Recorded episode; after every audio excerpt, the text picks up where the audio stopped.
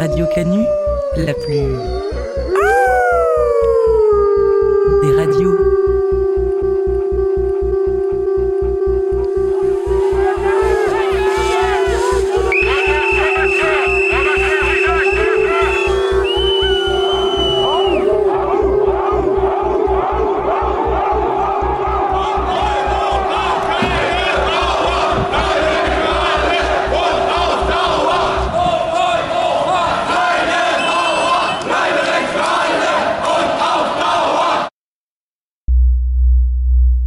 sur deux, de 18 à 19h, le chant des meutes.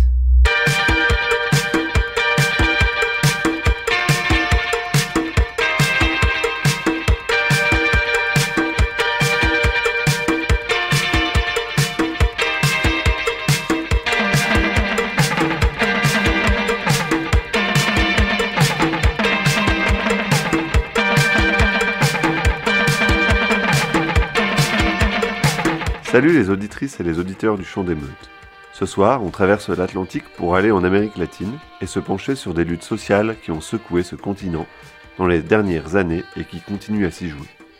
Ce continent, parfois fantasmé par les gauches européennes comme le lieu par excellence des résistances révolutionnaires, est aussi un territoire que le capitalisme états-unien considère comme sa chasse gardée et où il tente sans cesse d'y étouffer les flammes de la révolte. Révolte dont les braises n'ont besoin que d'un souffle pour être ranimées, comme on va le voir dans cette émission. Un programme en trois temps qui sont autant de lieux Brésil, Chili et Argentine. On entendra un témoignage sur le grand mouvement social qui a agité le Chili en 2019 et qui a été stoppé net par la pandémie. On fera aussi un retour sur la victoire obtenue fin 2020 par une lutte féministe de longue haleine pour la légalisation de l'avortement en Argentine. Mais d'abord, direction le Brésil pour discuter de la manière dont les favelas de Rio de Janeiro sont impactées par les requins de l'immobilier et leurs alliés politiques, et parler de comment les habitantes et les habitants tentent de s'organiser pour préserver leur espace de vie. Le tout en compagnie de la géographe Margot de Barros.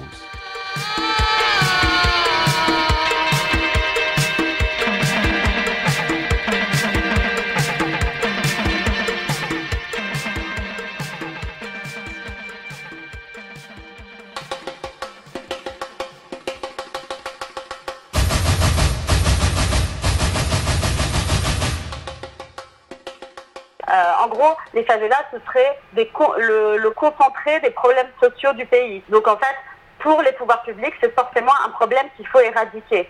Et en gros, à partir des années 30, il va y avoir, avec euh, l'arrivée de Vargas, euh, qui va être président à cette période, euh, l'arrivée de tout un discours sur le problème de la favela. Et en gros, pour régler le problème de la favela, il faut régler un problème mental de ces gens, tu vois. C'est- C'est-à-dire qu'en fait, il faut que ces gens aient accès à la propriété. C'est-à-dire que, en fait, c'est des criminels parce qu'ils ont accès à des terrains euh, de façon illégale. C'est des terrains qui s'approprient eux-mêmes en toute illégalité. Donc, euh, il faut forcément marquer par une, euh, une mentalité criminelle qu'il faudrait anéantir en leur, donnant accès à la propriété. Donc, en fait, c'est cette pensée qui va se développer tout au long du XXe siècle, qui va être développée par les médias, même en partie par les sciences sociales dans les années 30, qui va influencer toute une partie des politiques urbaines euh, qui vont être déployées et donc qui vont participer au déguerpissement, c'est-à-dire qu'on va dégager tous ces quartiers euh, populaires qui sont dans des zones qu'on va valoriser économiquement euh, en faveur de l'immobilier. Et on va les déplacer en fait vers des zones qui sont beaucoup moins visibles et qui ne sont pas encore sujettes à des intérêts immobiliers.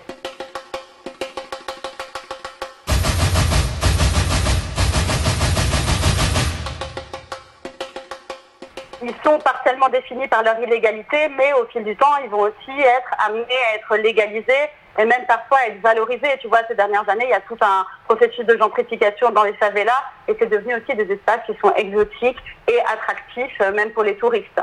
Et aussi pour la spéculation immobilière, évidemment.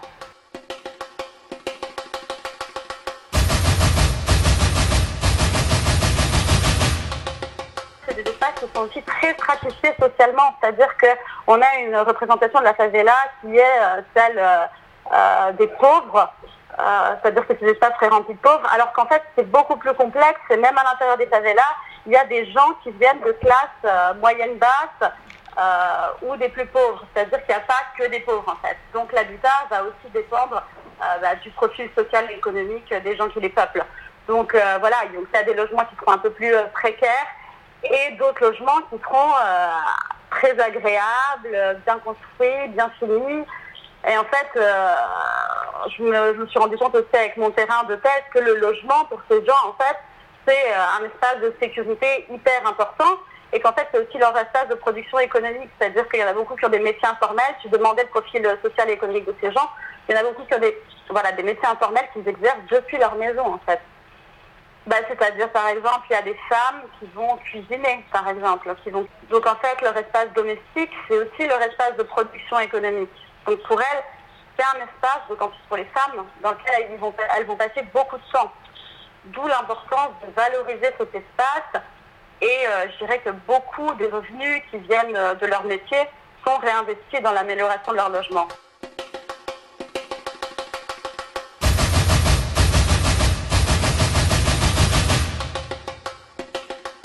Pas penser que ce sont euh, que des pauvres en fait. Il y a aussi des gens de classe moyenne et en fait, ça dépend aussi beaucoup des favelas, parce que comme je disais tout à l'heure, il y a des favelas qui ont été valorisés dernièrement, euh, dont le sol a été valorisé, c'est-à-dire que ça a fait augmenter le prix des loyers. Et en fait, il y a des populations précaires qui ont dû partir de ces favelas pour aller vers d'autres favelas encore plus éloignées du centre-ville et des zones attractives et touristiques. Et en fait, il y a une nouvelle population, donc plus aisée, issue de la classe moyenne, parfois des étudiants, qui sont venus substituer euh, ces habitants. Ouais, alors là, tu soulignes quelque chose qui est intéressant, c'est que dans souvent, en fait, on met la favela, euh, donc les collines, euh, en opposition avec le reste de la ville, qu'on appelle l'asphalte. Donc, il une séparation entre l'asphalte et la colline qu'on appelle le moro. Et euh, en fait, cette séparation, elle est assez artificielle et on se rend compte que les deux univers sont très poreux, en fait. C'est-à-dire que euh, les habitants des favelas, par exemple les femmes qui font la cuisine, etc., elles vont aussi se rendre dans le centre-ville pour vendre leur production. Et en fait, elles se déplacent souvent dans le, dans le centre-ville et dans les espaces qu'on peut considérer comme plus formels de la ville. Euh, ensuite, par exemple, beaucoup de femmes ont travaillé aussi dans les quartiers qui sont des quartiers plus aisés où elles exercent en, tant que femmes de ménage. Tu vois? euh, donc en fait, euh, il y a vraiment une porosité des espaces et les habitants des favelas ne restent pas dans leur favela en fait, mais se déplacent dans, dans, l'ensemble de l'espace social, disons.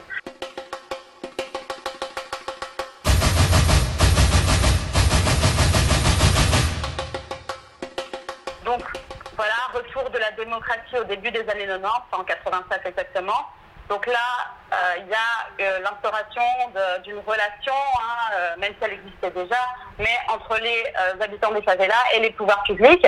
Sauf qu'après, dans les années 2000, malgré l'arrivée du Parti des travailleurs, il va y avoir le déploiement de nouvelles politiques publiques qui vont remettre sur la table ces politiques de, déplacement des, habitants des favelas, en fait, de déguerpissement, sous la pression des intérêts immobiliers. Exactement.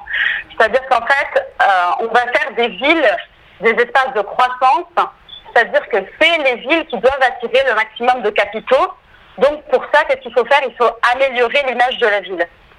Et améliorer l'image de la ville, ça veut dire quoi? Ça veut dire euh, euh, l'embellir, euh, créer des espaces plus propices à la consommation, réduire la criminalité et, et ça passe aussi par l'organisation par exemple de méga événements.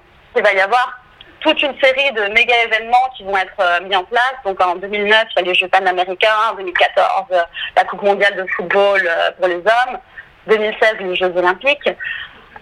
donc il y a toute une série de dispositifs qui vont être mis en place pour améliorer l'image de la ville et ainsi recevoir des capitaux et pouvoir, et pouvoir euh, organiser ces événements dans les meilleures conditions possibles.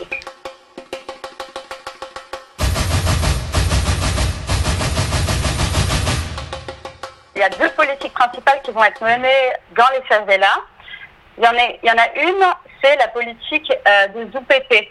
Je ne sais pas si tu en as déjà entendu parler, mais c'est des polices de pacification qui vont être déployés euh, dans les favelas pour, euh, tu vois, pacification, ça entend améliorer les relations entre la police et les habitants et ainsi réduire euh, l'influence des groupes armés qui sont présents dans ces espaces.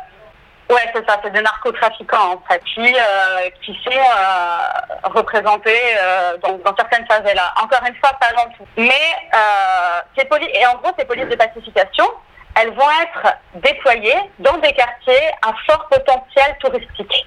C'est-à-dire que là, on va pas détruire ces quartiers, tu vois, parce que c'est des quartiers qui sont attractifs, il y a le petit, côté exotique de la favela, euh, un peu dérangeant, tu vois, de euh, visiter euh, ces quartiers remplis de pauvres. Mais du coup, on va instaurer ces polices de pacification pour permettre aux touristes de pouvoir visiter ces espaces dans les meilleures conditions possibles.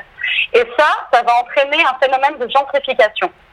En fait, ils viennent imposer leur présence, c'est-à-dire qu'ils sont présents dans la localité, donc euh, ils instaurent des relations avec les habitants au quotidien, ils tentent d'enrayer le trafic de drogue, et euh, dans le même sens, il y a aussi une OPP sociale qui est développée, donc là pour euh, développer des programmes sociaux en termes d'éducation et de sport à l'intérieur de la favela. Donc ces OPP, elles ont des effets assez limités, mais il y a quand même une réduction du nombre d'homicides. Voilà, ça c'est un peu le côté euh, positif qu'on peut souligner. En fait, les OPP, c'est des polices de proximité, Oui, tu vois, voilà, si on peut faire un, un parallèle, euh, un parallèle avec la France. Euh, sauf qu'en fait, voilà, la présence de ces OPP, en fait, elle sert surtout à pouvoir attirer des capitaux dans ces espaces Ouais. et valoriser l'immobilier.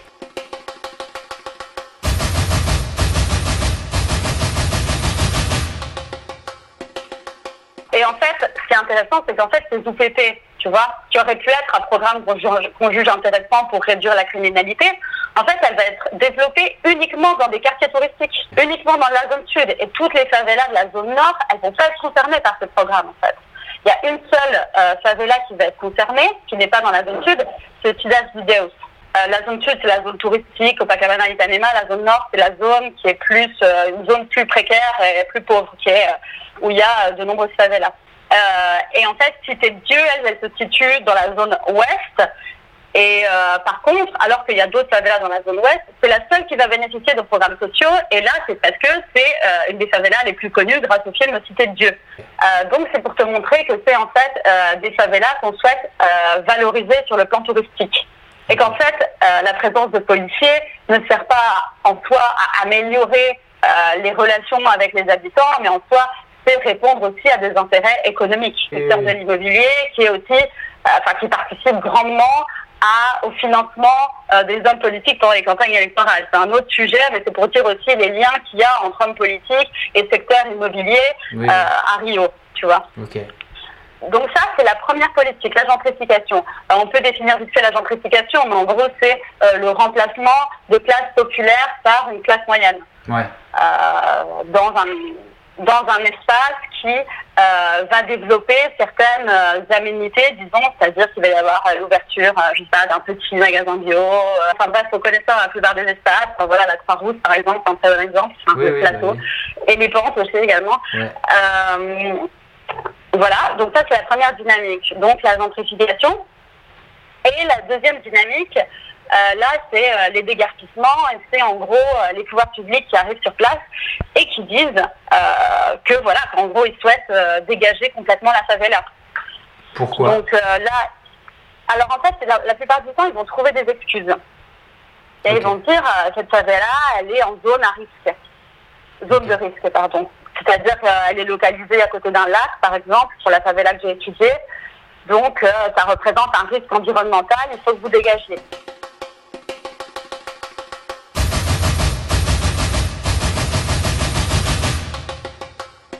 Voilà, donc euh, il y a une résistance. En fait, la résistance euh, au et au déplacement, elle va être beaucoup plus simple à organiser que euh, la résistance pour répondre à la gentrification. En fait, la gentrification, c'est un phénomène qui est tellement subtil, invisible, peu perceptible, en fait, que c'est beaucoup plus dur de déployer des ressources pour s'organiser, tu vois.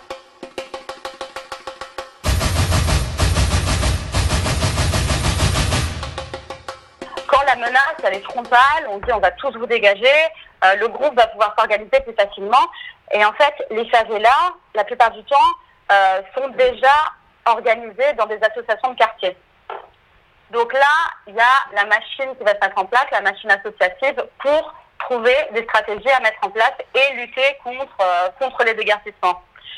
Donc là, ce qu'ils vont faire, c'est que voilà, donc les habitants vont se regrouper et discuter de moyens à mettre en place. Donc ça va passer par voilà des manifestations, des pétitions. Il y en a aussi qui vont prendre des moyens plus violents c'est-à-dire cramer les tracteurs de la municipalité quand la municipalité débarque sur place. voilà, donc il y a plusieurs, on appelle ça voilà, des stratégies, des répertoires d'action qui sont déployés pour lutter contre la municipalité. Après, euh, il y a aussi des associations qui se font coopter par les pouvoirs publics. En fait, c'est aussi très difficile euh, d'organiser des, euh, des, mouvements protestataires dans ces quartiers parce que voilà, bien souvent, euh, les associations elles sont dirigées par une seule personne. Bien souvent, c'est un homme, c'est un président, et il arrive que cette personne soit cooptée, tu vois, par les pouvoirs publics. Et ça, déjà, ça va enrayer la dynamique de l'association, tu vois. Euh, par exemple, euh, il y a un quartier euh, dans lequel je suis allée à plusieurs reprises et le président avait accepté de s'allier à la municipalité et en gros, il incitait tous les gens à partir, tu vois.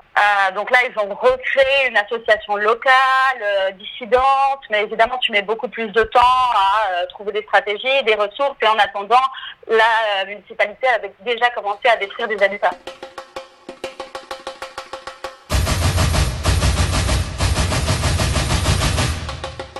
Ouais, alors en fait, euh, déjà, il y a des réseaux qui sont des réseaux plus larges euh, d'habitants des favelas, tu vois, euh, et qui réunissent plusieurs favelas. Et il y a aussi, par exemple, dans le cadre de la Coupe du Monde, ce qu'on a vu, c'est qu'il y a eu un comité populaire qui s'est créé, le comité de la populaire de la Coupe et des Jeux, et qui intervenait dans plusieurs favelas. Il y a aussi le mouvement des travailleurs francois et le mouvement de libération nationale pour les travailleurs qui sont présents sur place et qui aident ponctuellement euh, les associations de favela, tu vois. Il y a aussi euh, l'Église, par exemple, qui est aussi omniprésente dans ces quartiers et qui parfois aide ponctuellement les habitants. Alors, par exemple, dans le cas toutes les réunions étaient organisées dans l'église, tu vois, qu'elle accueillait plus de monde. Et le prêtre, qui était très influencé par la théologie de la libération, euh, faisait des prêches vraiment hyper marxisme, marxistes contre le néolibéralisme et la spéculation immobilière, tu vois. Donc, il y a aussi un soutien des églises. Par contre, euh, les églises évangéliques, dans le cas que j'étudiais, euh, étaient en faveur du départ des habitants. Donc elles ont aussi influencé de, beaucoup d'habitants à accepter la proposition de la municipalité pour partir. Alors en fait, qu'est-ce que la municipalité propose aux gens qui veulent partir? Euh, Donc en fait, elle leur propose d'aller vers des logements sociaux. C'est-à-dire que, en fait, quand je dis elle propose, c'est-à-dire qu'au début, elle fait une proposition, mais c'est-à-dire que si les, si les habitants euh, sont un peu rétifs, euh, elle va les intimider, faire du chantage, et en gros leur dire que sinon, que s'ils n'acceptent pas ça, ils vont partir pour rien, tu vois.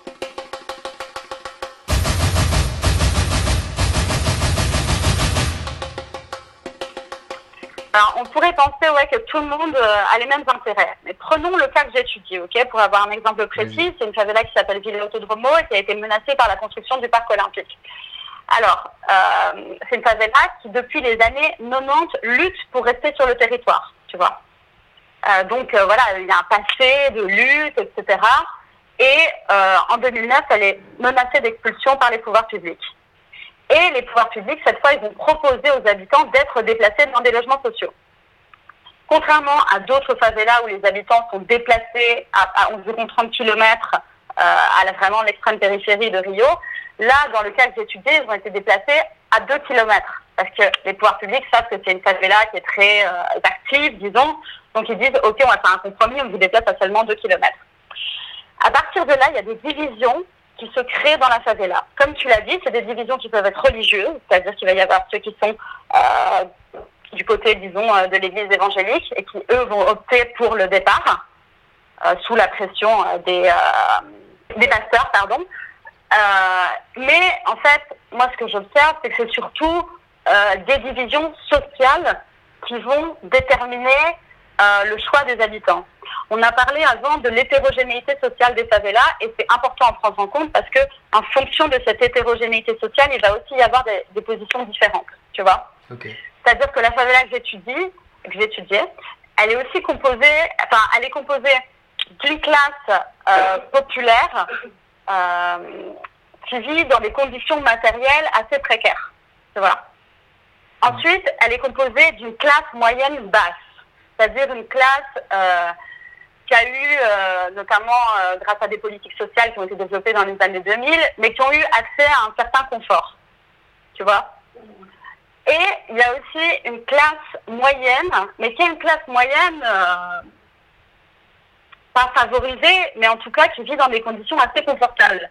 C'est-à-dire que les personnes qui habitent euh, dans cette partie de la favela, parce qu'elle est clairement délimitée spatialement. Ce sont les maisons qui sont en gros près du lac, c'est-à-dire la partie la plus agréable euh, et plus euh, attractive, disons. Et ben, eux, ils exercent des métiers libéraux ou bien dans la fonction publique, tu vois. Donc en fait, à partir de ces divisions sociales, il va y avoir des prises de décision qui vont être différenciées quant à rester et lutter pour continuer à vivre dans la favela ou bien partir et opter pour un logement social. Et par exemple, les personnes qui vivent dans des conditions les plus précaires, tu vois, ouais. et ben en fait, ça va être les premiers à accepter les logements sociaux.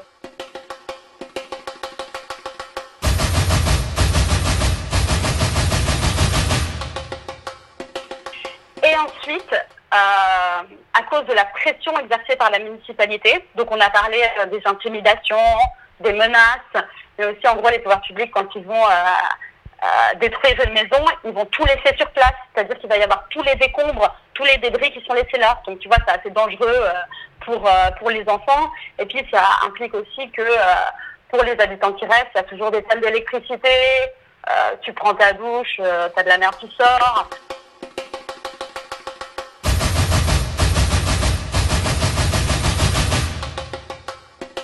Que je disais sur les collectifs de favela traversés par des, rapports de pouvoir, etc. En disant ça, euh, et en montrant aussi la déliquescence de la mobilisation à travers la cooptation, les indemnisations, etc. et comment les pouvoirs publics font miroiter les gens. Euh, en fait, c'est pas un point de vue sceptique sur ces collectifs, euh, sur ces collectifs à l'intérieur des favelas. C'est-à-dire qu'il y a un réel mouvement de résistance et il ne s'éteint pas quand les gens euh, quitte la favela. C'est-à-dire que ce mouvement va se reformer aussi à l'extérieur de la favela. Il va y avoir des circulations militantes. Euh, ces gens qui vont être déplacés, ils vont aller habiter dans d'autres espaces, mais ils vont se mobiliser dans ces autres espaces, tu vois. Donc il y a toujours des circulations militantes et c'est pas parce que euh, il y a en gros une résistance qui s'éteint qui, s'éteint dans un espace que ça signifie que euh, qui, euh, qui enfin que le le mouvement social cesse en fait.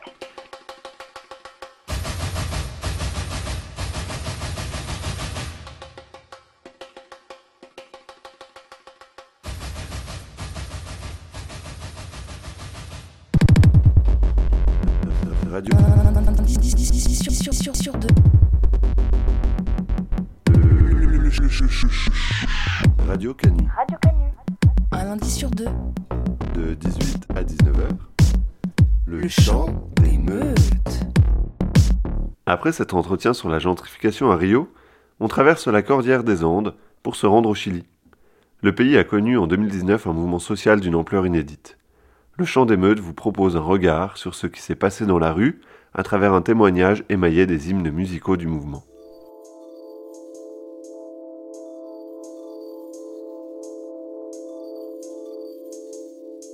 C'est une première bataille gagnée. Je ne sais pas si c'est une victoire, une victoire politique.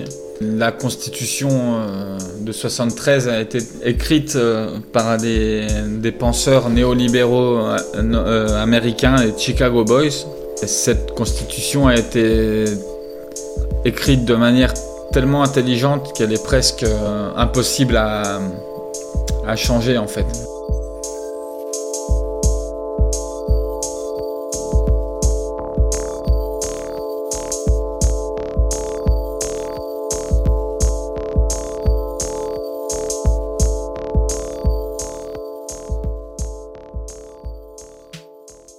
Déjà, ça faisait un moment qu'il y avait eu pas mal de mouvements, étudiants dans les années précédentes par rapport à la gratuité euh, des universités, de l'éducation en général, de la santé aussi. Et en fait, euh, c'est un peu venu comme un, gros coup, euh, un coup soudain parce que il y a eu un ras-le-bol en fait du peuple entier après une subite augmentation du prix des billets de métro en fait.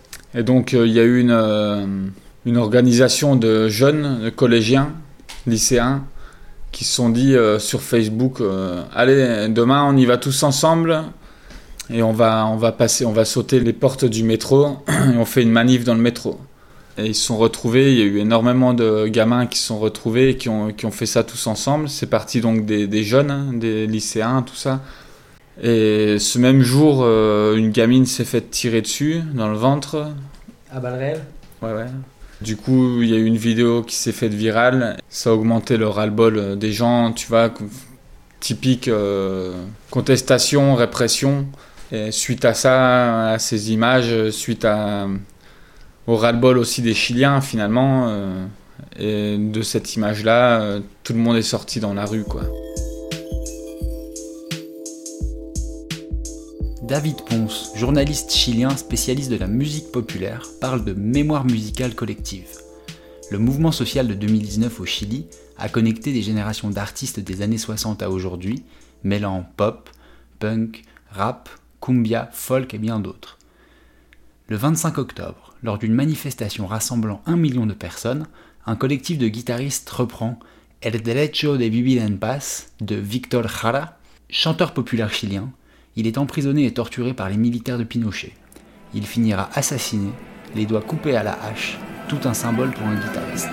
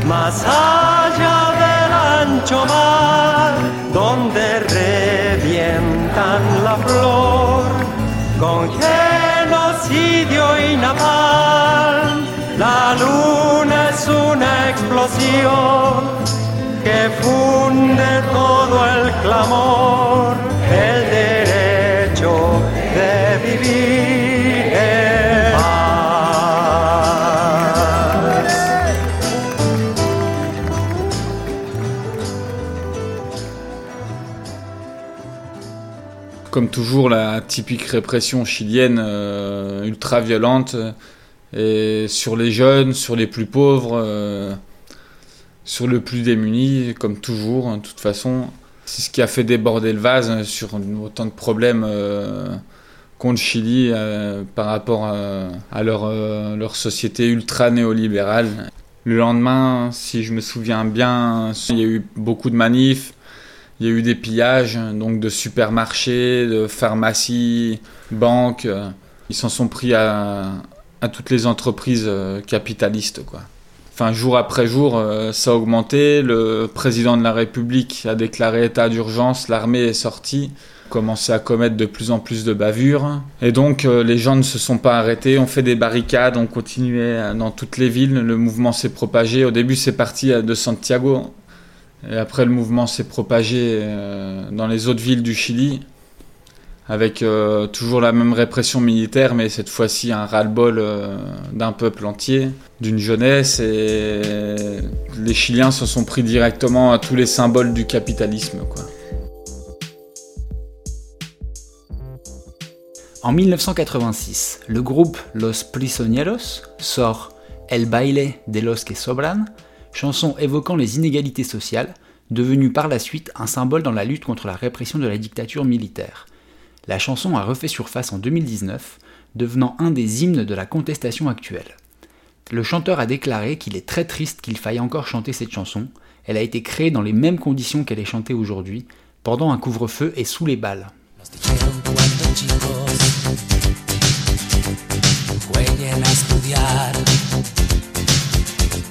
los hombres son hermanos y juntos deben trabajar. Oías los consejos, los ojos en el profesor, había tanto sol sobre las cabezas y no fue tan verdad porque esos juegos al final terminaron para otros con y futuros y dejaron a mis amigos Únete a la de los que son. Nadie nos va a echar la mano,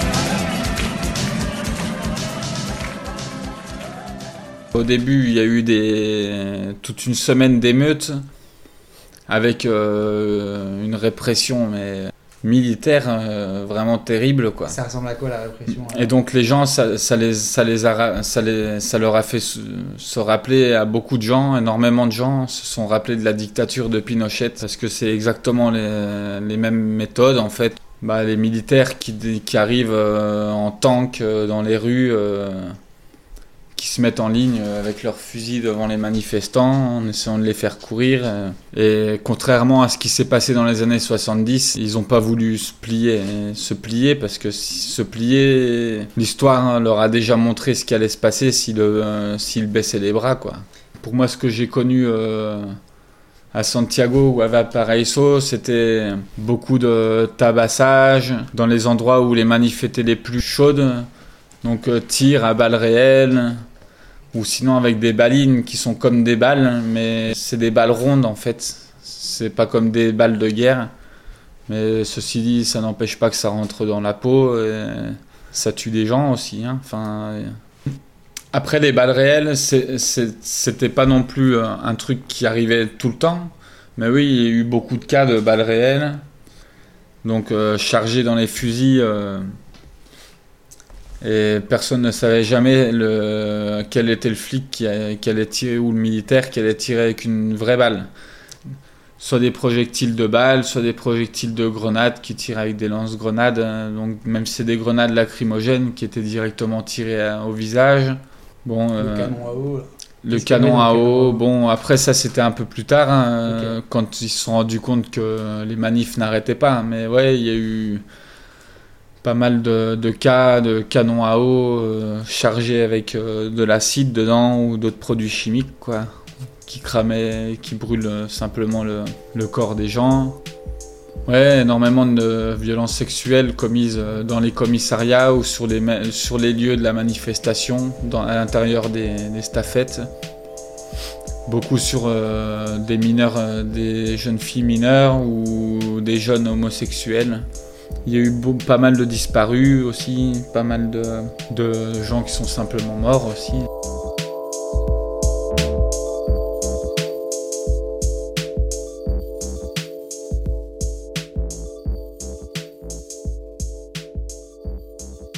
Le 18 novembre 2019, un collectif féministe de Valparaiso nommé Las Tesis réalise sa première performance de Un violador en tu camino face au deuxième commissariat des carabiniers de la ville.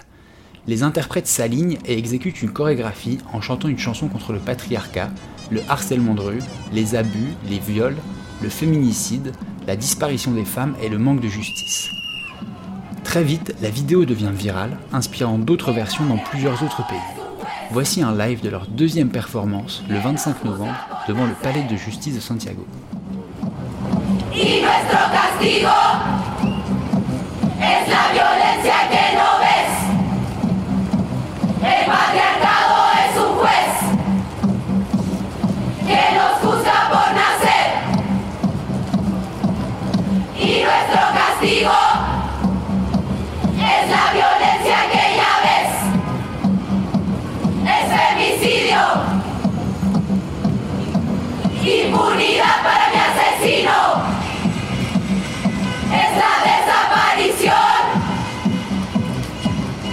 Es la violación.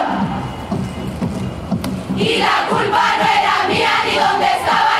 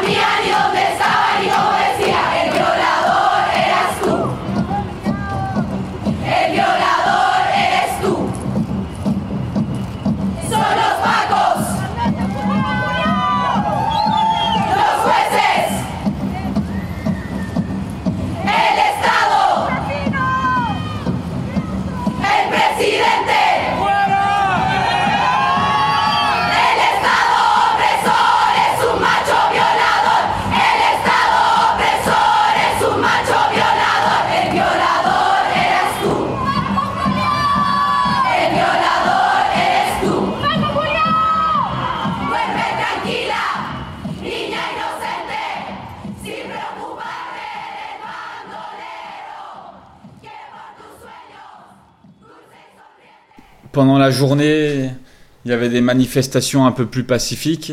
Donc euh, de plus chaque jour, de plus en plus de monde qui, avec ces méthodes, se sont souvenus de la dictature et qui ne voulaient plus jamais revivre ça. Donc euh, déjà, il y a eu un mouvement pacifique qui, euh, au soir, se transformait par des manifestations plus importantes avec des barricades et des, pillages euh, et des incendies, donc euh, incendie de banque, incendie de, de laboratoire, incendie de pharmacie, pillage de pharmacie, redistribution. Euh, parce que pareil, là-bas, les médicaments sont, sont payants, il n'y a pas de sécurité sociale, par exemple. Et bon, voilà, ils se sont attaqués vraiment à tout, toutes les pointes du capitalisme, les supermarchés pillés, brûlés. En fait, ce qui s'est passé petit à petit, c'est que euh, plus il y a eu de bavures et plus les manifestants sont organisés donc euh, par eux-mêmes, il s'est inventé ce qui s'appelle la première ligne. la première ligne, c'est des, des gens qui, euh, qui ont fabriqué des boucliers avec des, des tonneaux coupés en trois, soudés les uns contre les autres. Bon, ces gens-là se mettaient derrière la barricade le but, c'était de protéger donc euh, les manifestants qui étaient là pacifiquement pour pas que euh, les manifestants se prennent euh, des tirs de la part des, policiers en fait. Donc en gros, tu as une barricade qui brûle. la, première, ligne, avec les, boucliers. Et derrière, tu as la manifestation. Ceux, qui font en sorte à ce que les flics aient essayé d'éviter simplement, c'est des boucliers humains. Hein. Faire en sorte à ce que les balles ne puissent pas passer dans le cortège à maintenir les, flics euh, hors de portée. Et derrière, il y a toute une équipe médicale organisée aussi. Et ensuite, euh, bon, les gens manifestants pacifistes, donc avec euh, où il y avait même des enfants.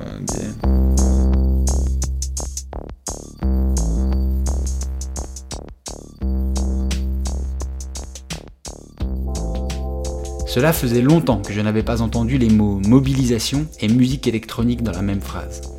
Le net label chilien Modismo a sorti sur la plateforme Bandcamp plusieurs compilations intitulées Chile no está en guerra, avec pour objectif de récolter des fonds pour les victimes éborgnées. Toute une ambiance un peu moins festive, plus dark, relatant les différentes sonorités et états émotionnels de la crise. Nous écoutons Tostator avec le titre Moraliens mêlant une techno agressive avec des samples de percussions en manifestation.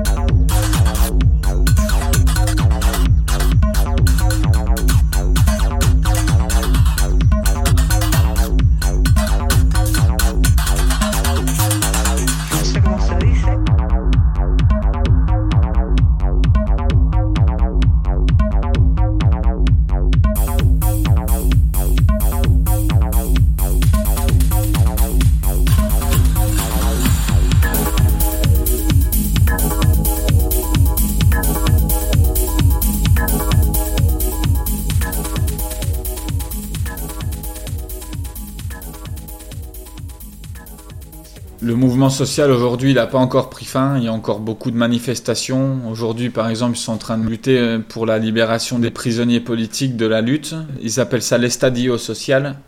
Suite à plusieurs mois de répression, de couvre-feu et de lutte sans cesse, le gouvernement a dû céder, a été obligé, contraint, à mettre en place un vote pour euh, une nouvelle constitution.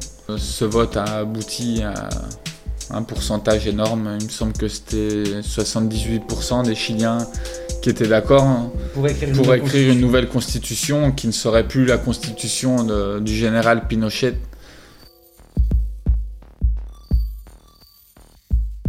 Pour conclure cette interview musicale, nous vous proposons d'écouter un titre du célèbre groupe Inti Illimani, créé en 1967. Pour l'anecdote, en 1973, le groupe part en tournée pour l'Europe et lorsque Pinochet prend les commandes du Chili, le groupe se retrouve alors interdit de résidence et doit rester en exil en Italie. C'est en 1988, quand tombe le dictateur, que le groupe est libre de rentrer dans son pays. Le 13 décembre 2019, lors d'une manifestation à Santiago, Inti Illimani entonne son titre le plus connu devant une foule à perte de vue, reprenant en chœur ce refrain qui aujourd'hui a fait le tour du monde.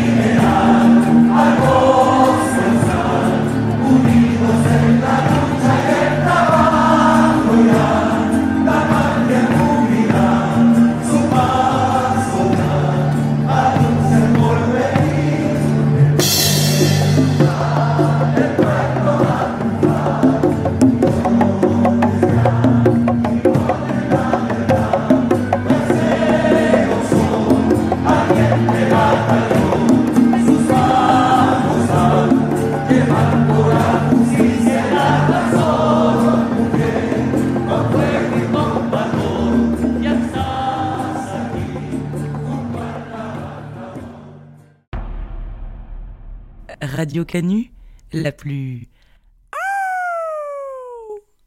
des radios.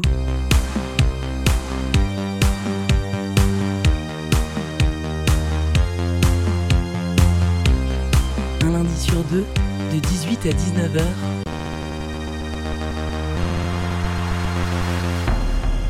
Le chant des meutes. L'interruption volontaire de grossesse est illégale dans la majorité des pays d'Amérique latine. Seuls Cuba, le Guyana, l'Uruguay et au Mexique la ville de Mexico, ainsi que l'État d'Oaxaca autorisent l'avortement sur simple demande de la personne enceinte. Depuis le 30 décembre 2020, c'est aussi le cas de l'Argentine. Retour sur une mobilisation de plusieurs années pour la légalisation d'un droit fondamental pour la liberté de disposer de son corps. Con 38 con 38 votos afirmativos y 29 negativos y una abstención resulta aprobado. Se convierte en ley y se gira al Poder Ejecutivo. Il est 4 heures du matin ce mercredi 30 décembre 2020. Le Sénat argentin vient d'approuver à 38 voix contre 29 et une abstention la légalisation de l'avortement. Les députés avaient adopté le texte le 11 décembre. Depuis 1921, l'interruption volontaire de grossesse n'était permise en Argentine qu'en cas de viol ou de danger pour la vie de la femme. Dans les autres cas, cet acte était considéré comme un délit par le Code pénal argentin et une femme qui avait recours encourait entre 1 et 4 ans de prison. Les médecins ou proches qui aidaient à mener à bien cet acte risquaient pour leur part jusqu'à 6 années de détention. Pourtant, de nombreuses femmes avaient recours à des avortements clandestins. Selon le gouvernement argentin, cette pratique concernait entre 370 000 et 520 000 d'entre elles chaque année. Les avortements illégaux conduisaient également à 38 000 hospitalisations par an suite à des complications. Les riches avortent, les pauvres meurent, disent les militantes. Car si les personnes ayant les moyens pouvaient avoir recours aux services de cliniques privées ou se rendre à l'étranger, les autres risquaient souvent leur vie entre des mains peu expertes. C'est donc une grande victoire pour les mouvements féministes qui a eu lieu en cette fin d'année 2020. Les foulards verts ont eu raison du conservatisme de l'État et d'une partie de la société argentine grâce à une lutte commencée il y a bien longtemps.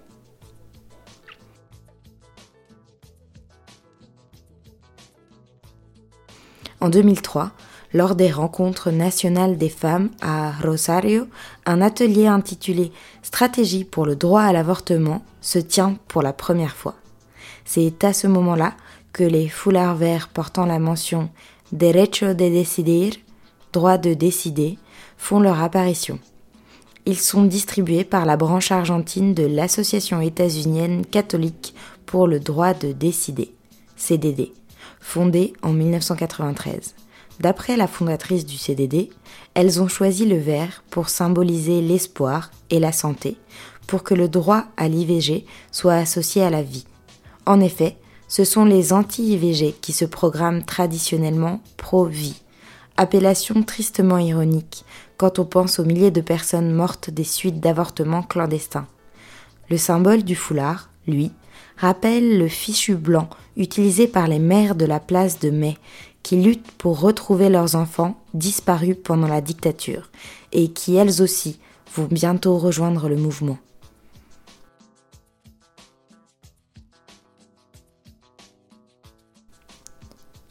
Année 2005. Un collectif d'ONG, la Campaña Nacional por el Derecho al Aborto Legal, Seguro y Gratuito, la campagne nationale pour le droit à l'avortement légal, sûr et gratuit, est créée dans l'indifférence médiatique la plus complète. La campagne rassemble 70 organisations. Elles sont féministes, mais aussi étudiantes, syndicales, universitaires, queer, LGBT ou de défense des droits humains. C'est un collectif sans existence légale, sans fonds ni subventions. Tout fonctionne à coup de débrouille et de bricolage. On s'arrange avec des imprimeries pour les tracts, avec des coopératives de couture pour les foulards verts. Les militantes passent des heures dans la rue à récolter des signatures pour la pétition accompagnant leur projet de loi en vue de légaliser l'avortement. Elles se rassemblent pour des manifestations, parfois quelques dizaines, au mieux quelques centaines. Le 28 mai 2007, la campagne dépose au Congrès un projet de loi longuement travaillé, accompagné de boîtes en carton pleines à craquer de formulaires de signature récoltés dans la rue pendant deux ans. Le texte, remanié à plusieurs reprises, est présenté obstinément, huit fois en douze ans, toujours dans l'indifférence générale. C'est en 2015 que tout va changer. Cette année-là, une série de féminicides ensanglante le pays. Des écrivaines, des artistes, des intellectuels organisent une marche de protestation relayée sur les réseaux sociaux avec le hashtag Ni una menos, pas une femme de moins. Elle dépasse les attentes et réunit plus de 300 000 personnes à Buenos Aires. L'année suivante, une nouvelle manifestation réunit encore plus de monde. Cette fois, les deux revendications convergent. Sans avortement légal, il n'y a pas de ni una menos, proclament les féministes. Le mouvement contre les féminicides visibilise la campagne, surtout auprès des plus jeunes. Les nouvelles recrues redonnent du souffle au mouvement et lui ouvrent la voie des réseaux sociaux. La loi du silence est enfin brisée. reunidas en la campaña nacional por el derecho al aborto legal, seguro y gratuito. En encuentros nacionales de mujeres, en asambleas ni una menos. En las calles, en lugares de trabajo, instituciones educativas. Por voluntad y elección de las provincias que la componen. En cumplimiento de pactos preexistentes. Con el objeto de constituir la equidad nacional, afianzar la justicia social. Consolidar los derechos humanos. Y promover la autonomía y bienestar general. Y asegurar la libertad para nosotras, para nuestra posteridad para todas las mujeres lesbianas, travestis, trans y varones del mundo que quieran habitar en el suelo argentino. Invocando la fuerza de toda la razón y justicia, exigimos aborto legal ya. Aborto legal ya. Aborto legal ya. Le 19 février 2018, un pañuelazo, une manifestation au foulard, organisée par la campagne, explose tous les records. Le mouvement est massif dans toutes les villes de ce grand pays fédéral qu'est l'Argentine. Les radios et les télés sont là. La manifestation fait la une des journaux. Le président de droite, Mauricio Macri, ne peut que prendre en considération le basculement du rapport de force, et il a de plus un bilan économique désastreux à faire oublier. Il annonce que le projet de loi sur l'IVG, présenté par la campagne, devra être débattu. Pendant les débats, d'abord à la Chambre des députés le 14 juin 2018, puis le 9 août au Sénat, 2 millions de personnes, surtout des femmes, se rassemblent devant le Congrès, foulard vert au poignet, autour du cou ou sur la tête, et chantant à tue-tête Maintenant qu'on est ensemble, maintenant qu'on nous voit, le patriarcat va tomber et le féminisme vaincra.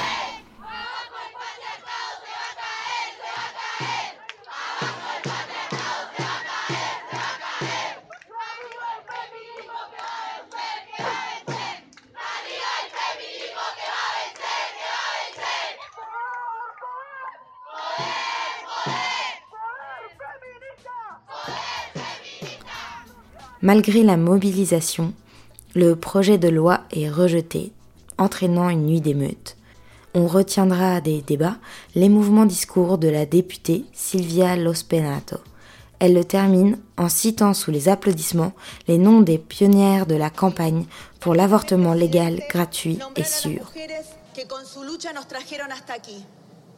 Marta Rosenberg, Marta Lanis, Nelly Mijerski, Diana Mafia, Mabel Bianco, Silvina Ramos, Virginia Franganillo, Silvia Olserovich, Mariana Romero, Analía Mesina, Silvia Juliá, Susana Chiarotti, Marcela Rodríguez, María Luisa Storani, Marcela Durrieu, Silvia Osburger, Sandra Vázquez, Ruth Subriguen, Giselle Carino, Natalia Gerardi, Mariela Belsky, Raquel Asensio, Soledad Deza, Sabrina Cantarvia, Agustina Ramón Michel, Edurne Cárneres, Paola Vergallo.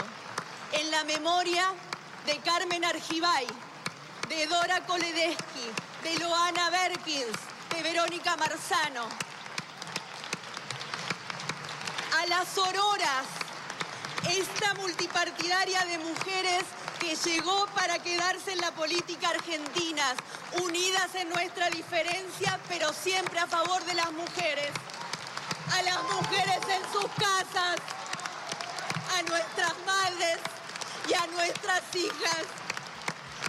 Que el aborto sea legal, seguro y gratuito. Que sea ley.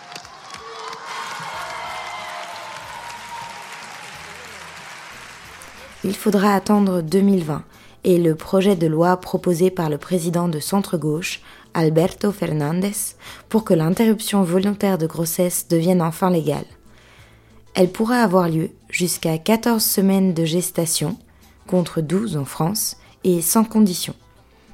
Toutes les femmes de plus de 16 ans, et moins sous condition, mais aussi les hommes trans, pourront avorter si elles et ils en font la demande et lorsque les patientes et les patients exprimeront ce souhait, l'IVG devra être réalisé dans un délai de 10 jours maximum. L'avortement sera intégré dans les prestations gratuites qu'offrent les hôpitaux et établissements de santé, qu'ils soient publics ou privés. Une grande victoire donc, mais avec ses parts d'ombre. L'amertume est grande au sein de la campagne d'avoir vu comment le gouvernement a déposé au Congrès son propre projet de loi au lieu de reprendre celui du collectif, présenté pour la huitième fois en mai 2019.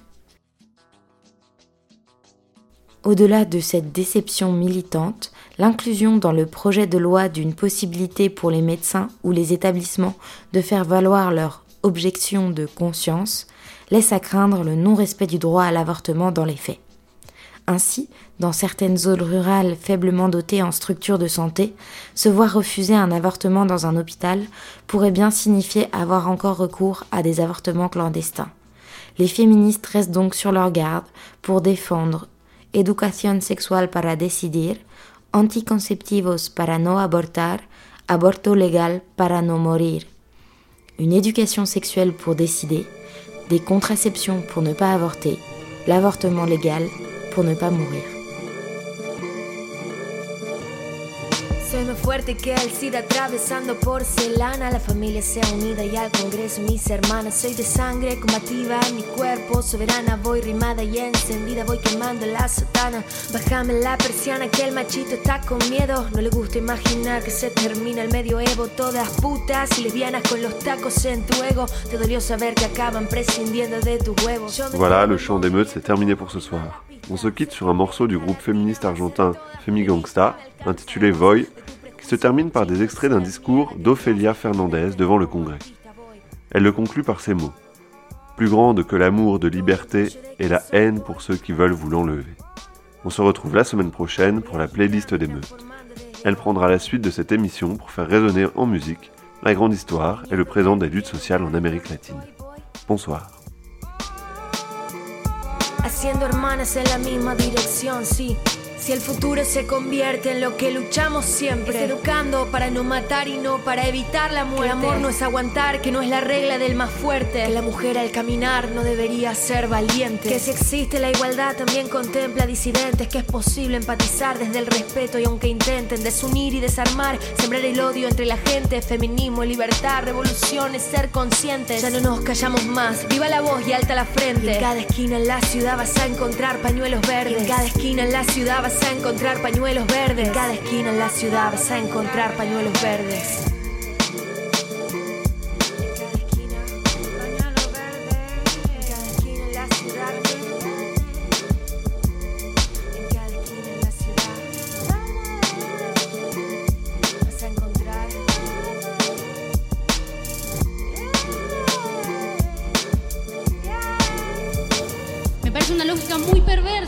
18 tener que explicar por qué está mal violar y por qué entonces ser violada significa algo. Nos abusan hasta veces en nuestras propias casas. Es evidente que en esa etapa de nuestras vidas la información si no es poca, es nula y sobre todo muy tendenciosa. ¿Dónde están todos estos defensores de la integridad, la vida y la moral cuando estamos en verdadero peligro? Mujeres pobres y varones trans están muriendo. Salimos a las calles y hombres de 60 años nos dicen no muy amablemente que nos quieren llevar a sus casas. Tenemos relaciones violentas, con celos, golpes, puteadas. Salimos a la noche y nos ponen drogas en las bebidas. Estamos cargados y cargadas de estereotipos y el amor solo existe en las góndolas que nos ofrece la televisión.